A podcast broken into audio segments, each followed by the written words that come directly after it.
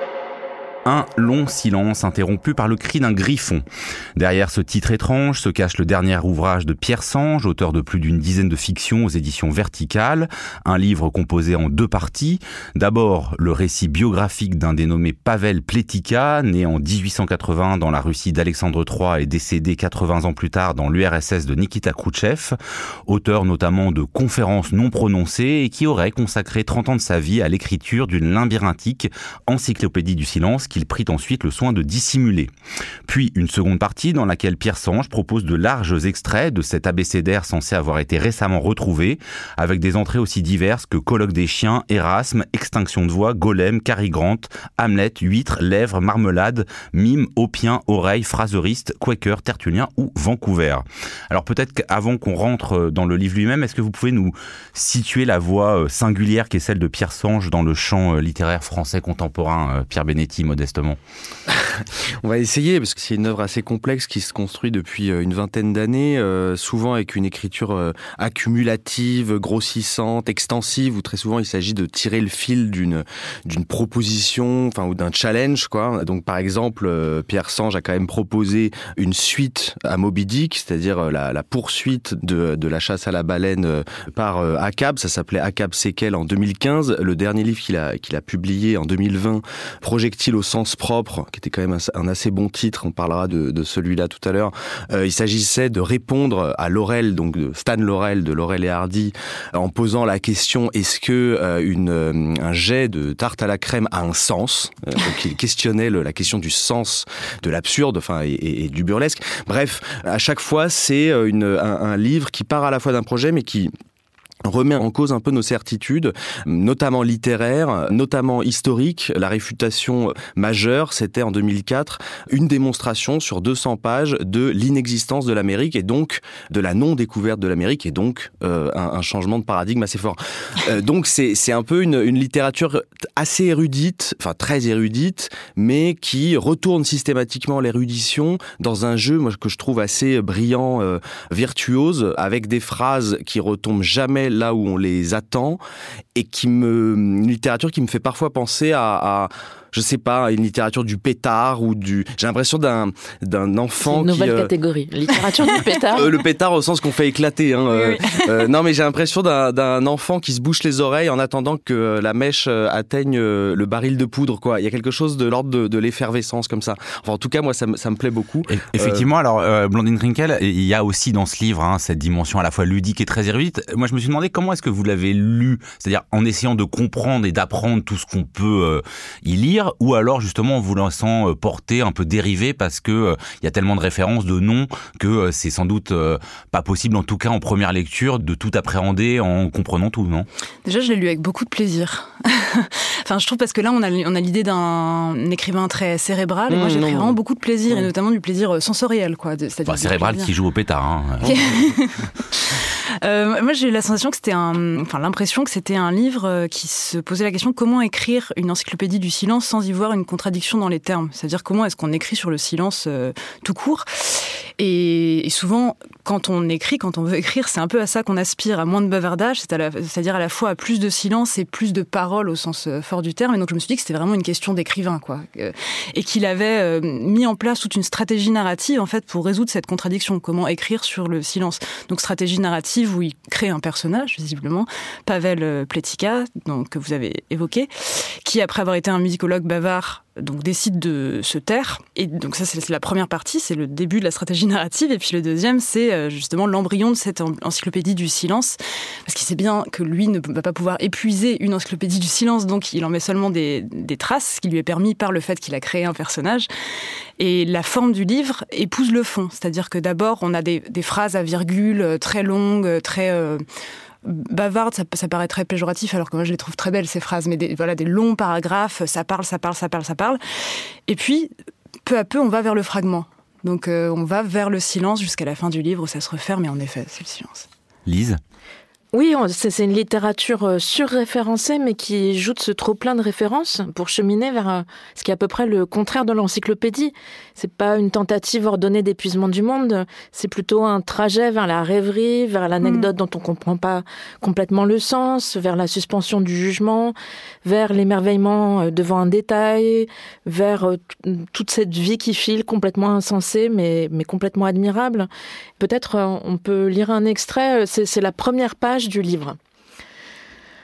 Achille, à la poursuite de la tortue, l'histoire sempiternelle, connue par cœur et bientôt assommante, si souvent répétée par la tortue, moins souvent par Achille, ou même jamais de honte, et s'il la racontait, ce serait pour la dire autrement, il dirait parcourir la moitié du chemin, puis la moitié de la moitié, et ainsi de suite jusqu'à se tenir immobile à deux doigts de son but, convaincu de ne jamais l'atteindre, voilà ce que j'appelle le bonheur.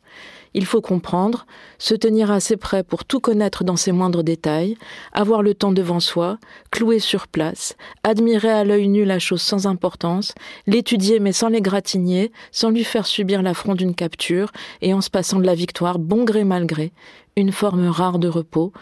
Il y a sans doute des lits exprès pour ça. Évidemment, on a envie de lire tout de suite un art poétique dans, dans, cette première page, mais en fait, on a envie de lire un art poétique dans absolument le moindre mm. détail du, mm. du, texte. Mais, mais c'est vraiment ce plaisir de la, de la précision et en même temps de la digression continue qui va suspendre euh, la progression du récit au profit du plaisir de euh, regarder, euh, admirer à l'œil nu la chose sans importance sans, sans qu'on sache vraiment vers où ça va. Il farcit son texte, mais c'est très drôle. Enfin, il faut vraiment dire qu'on a ah du plaisir à. C'est très rare quand même de rire à gorge déployée quand on lit de la littérature contemporaine. Hein, euh, il faut dire. Et moi, j'ai très souvent eu l'expérience dans celui-là, mais dans d'autres livres de Pierre Sange, de me surprendre à éclater, enfin, de, de rire vraiment de, depuis le corps, quoi. c'est pas du tout. Qu'est-ce qui déclenche le rire C'est parce qu'on sait, on, on sait jamais où il est. C'est une mécanique très bizarre, je trouve. De, Parce qu'à la fois, il, effectivement, il, mine l'idée d'encyclopédie, puisque non seulement c'est que des extrêmes. Alors des fois, il y a des entrées où il y a même pas euh, le paragraphe. Il y a juste. Ah, il a inachevé en plus. Il y a les conditions d'écriture, c'est-à-dire où est-ce qu'on l'a retrouvé euh, dans le manteau euh, ou bien euh, il y a toute la question de la quête aussi de cette encyclopédie qui est quand même hyper drôle à la fin de la première partie. Mais je trouve qu'il y a un autre challenge qui se donne comme ça en écrivant, c'est comment éviter l'esprit de sérieux tout en étant d'une érudition euh, phénoménale, avec quand même des références qui sont pas celles euh, du, tout venant. Hein. Il y a plein de choses, même si on lit beaucoup, on ne, croise pas tous les jours, donc il a des références quand même assez précises. Et pour autant, cet esprit de sérieux, il est tout le temps euh, miné de l'intérieur. Il, il, y a une ironie sur une ironie où on sait plus bien s'il faut tout prendre au premier degré et que vraiment il évite toute métaphore. C'est pas du tout une écriture euh, d'un style métaphorique ou de la comparaison. Il y, a, il y a, un discours très direct finalement, mais qui est bourré de sous-entendus dans le même temps. Enfin, c'est très très étrange. Il faudrait une, une, étude un peu stylistique, mais sans pour autant faire de l'esprit de sérieux. Moi, il y a quelque chose qui m'a particulièrement touché dans ce livre. C'est par deux fois la mention de l'hospitalité du mm. projet de Pavel Pletika. Mm, Donc, il y, a, il y, a, un passage où il dit son non-étonnement est la preuve de son hospitalité, mm. la faculté de tout admettre, absolument tout, la coutume et l'extravagance le nombreux et l'unique, la répétition et l'anomalie, tout admettre de la même façon en accordant à toute chose le même droit à l'existence, puis appliquer la même pensée jamais lasse, jamais avide d'enchantement. Et un peu plus loin, on lit une encyclopédie du silence, c'est selon Pavel Pletika l'hospitalité faite à toutes les variétés de silence. Et en fait, peut-être que derrière l'aspect euh, de gag ou de, de, grande farce que prend ce livre et, même d'autres livres là de, Pierre Sange, il y a quand même une éthique de l'écriture. Il y a un projet dissimulé qui est de l'ordre de l'accueil, du, monde tel qu'il est et tel qu'il faut l'absorber par l'écriture. Il y a quelque chose assez euh, assez beau là-dedans. Mais effectivement, le terme d'éthique de l'écriture, il est sans doute important parce que cette écriture fragmentaire, elle peut évoquer évidemment les écritures des grands moralistes hein, qui s'exprimaient par fragments et on a l'impression que c'est pas simplement l'idée de dire bon bah voilà le silence peut être polysémique, il y a des silences outrés, des silences taiseux, des silences variés, ça va beaucoup plus loin que ça, non? En fait, ça fonctionne un peu comme un cabinet de curiosité. Enfin moi j'ai enfourché cette euh, comparaison là pour comprendre comment fonctionnait le texte. Je pense qu'il y en a d'autres qui sont possibles, mais ces cabinets de curiosité, c'était ces petites pièces dans lesquelles des collectionneurs euh, amassaient des trésors variés. Et donc on a à la fois la précision du détail, avec euh, parfois des références qu'on connaît, et on voit qu'il bidouille un peu, il déplace. Socrate est présenté comme étant mm. célèbre pour avoir épousé Xantippe, donc sa femme qui, était, qui avait une réputation de mégère. Bon, enfin voilà des petites choses comme ça. En même temps, ça construit un ensemble complètement disparate. C'est vraiment cette éthique de l'hospitalité que Pierre soulignait. Et en même temps, le micro renvoie au macro. Le, détail mm. contient le monde mm. tout le temps. C'est pour ça que c'est grossissant. Il y a des effets de, zoom ou de. C'est assez étrange. On a, on a, une, saisie quoi de chaque détail avec un, un œil un peu obsessionnel ou, ou compulsif. Je, juste, je, termine euh, cette analogie en, reprenant ce que disait Pierre autour de, euh, de l'hospitalité. Il se compare à un collectionneur décidé à retrouver coûte que coûte le dernier échantillon par ailleurs dérisoire, mais prêt à remplacer en cas d'échec son obsession par la désinvolture. Donc à la fois, il faut être super précis et en même temps, ça fait rentrer tout le temps ce qui mm. dérape, la digression, mm. le... Voilà. Blandine bah, Ouais, moi, cette, cette logique de capsule, disons, qui renvoie à toujours quelque chose de beaucoup plus vaste, vaste pardon, alors que c'est mis en capsule, ça m'a fait penser en fait à la logique des morceaux de musique. Et je, je crois que lui est musicien, Pierre Sange. Mhm. Tu, toi, tu connais mieux ça. il, en il a enseigné la musique. Et évidemment, cette obsession pour le silence, on ne peut qu'y voir aussi quelque chose de très musical, parce que son écriture l'est très musicale, et puis après, l'obsession pour le silence l'est aussi. Moi, ça m'a fait penser un peu à, une sorte d'équivalent de, de John Cage euh, en, littérature, quoi. Quelqu'un mmh. qui produirait de la musique, qui, avec aurait cette érudition. Avec de l'humour. et sur le, sur le silence, sans encore. C'est ça aussi le danger de commenter un, euh, un livre pareil, c'est de remettre du sérieux ou de quelque chose qui ferme un peu le sens mmh. euh, là où il l'ouvre systématiquement. Mais quand même, moi, je trouve que c'est absolument pas anodin que ce Pavel Pletika euh, non pas choisisse le silence à la Rimbaud, euh, le retrait du monde. Il écrit une encyclopédie du silence en Russie soviétique au moment où il est extrêmement dangereux de parler, encore plus pour un bavard invétéré comme il est. Et je trouve que là, il y a quelque chose de qui rejoint ce que je disais là tout à l'heure de cette éthique où il s'agit de réfléchir à comment on fait pour continuer d'exprimer quelque chose dans une situation autoritaire. C'est par exemple le Strauss hein, dans la persécution ou l'art d'écrire hein, qui montrait que dans chaque situation de persécution, eh bien, on écrit entre les lignes, on trouve des, manières de, de faire. C'est aussi ce que disait euh, Pierre Laborie, l'historien, à propos de la situation de l'occupation en France, où en fait il y a eu plein de situations de silence qui étaient des modalités d'expression.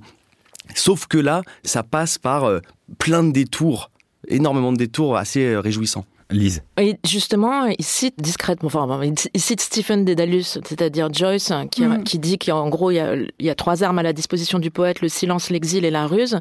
Et bien sûr, c'est pas un hasard si Enfin, il prend cette biographie fictive de quelqu'un qui a connu euh, voilà, le, la Russie soviétique pour faire cette encyclopédie du silence, mais on, est, on se demande dans quelle mesure, là, il ne s'agit pas aussi pour Pierre Sange euh, d'exprimer quelque chose de sa propre euh, mmh. impuissance à dire dans un contexte mmh. qui est celui de notre mmh. présent. Et alors là-dessus, sur justement, il y a un moment assez intéressant, je trouve aussi, sur le fait de placer son motif, sa biographie dans l'époque soviétique, c'est quand il dit que ce Pavel Plevika était fasciné par les ersatz, Mm. Euh, que Sange désigne par la presque authenticité. Mm. Est-ce que ça, ah ben, c'est une bonne définition au fond de, mm. de, de, ce qui fait aussi lui Quand il dit, pour certains Russes de l'époque, continuer de vivre dans ce monde de ressemblance approximative suppose d'avoir de l'imagination et de ne pas hésiter à s'en servir comme on se débrouille au marché noir. Là, c'est une bonne mise en abîme de ce qu'il fait, non, euh, Blandine Rinkel? Ouais, ouais, j'ai adoré cette page sur les ersatz, mais je trouve que de manière générale, euh, il rend une sorte d'expérience sensorielle de la révolution russe à travers plein de petites touches. Par exemple, je pense à début du chapitre 12 où il dit avant la Révolution, parfois, pas toujours, l'homme russe s'épuisait dans d'immenses espaces, toute sa force s'évaporait au passage d'une pièce à la pièce voisine, désormais concentrée en un seul point, un seul ici, immodifiable. Chaque locataire sait du même coup ramasser son énergie et faire de son existence un résumé concis. C'est, ouais, ça dit énormément sur ce que c'est que la non, mais effectivement, alors qu'on avait parlé ici euh, du match du Kremlin qui euh, convoquait en fait tous les clichés sur la Russie, là c'est fait ah. par petites touches beaucoup plus fines. Et de la même euh, manière, enfin, on a parlé dans une précédente émission de d'un livre de Volodine. Pour moi, c'est une expression de Volodine, c'est l'humour du désastre. cest hmm. c'est systématiquement une saisie de ce qui se passe de plus poignant, de plus euh, dur, de plus... Parce que quand même, cet homme qui se réduit au silence et qui passe 40 ans à, composer une, encyclopédie du silence qu'il va dissimuler. Enfin, je ne vais pas donner la, chute du, la chute de la première partie euh, biographique, elle est quand même géniale. Il y a quelque chose de poignant, et en même temps, c'est un, il n'oublie pas l'esprit de facétie qui anime quand même la joie du roman, parce que mine de rien, il nous invente un personnage dont à un moment on a quand même un énorme doute. je ne sais pas s'il a été partagé. Hein. Voilà. Il y a quand même un énorme doute sur. Mais attends, de, quoi on parle? Est-ce que euh, de la même manière qu'il parlait de Stan Laurel il y a, il y a trois ans, il nous parle finalement d'un Pavel Pletika. J'ai eu un énorme doute, mais ça, c'est la joie du roman. Un long silence interrompu par le cri d'un griffon de Pierre Sange, c'est donc publié aux éditions Verticales. L'esprit critique. Mediapart.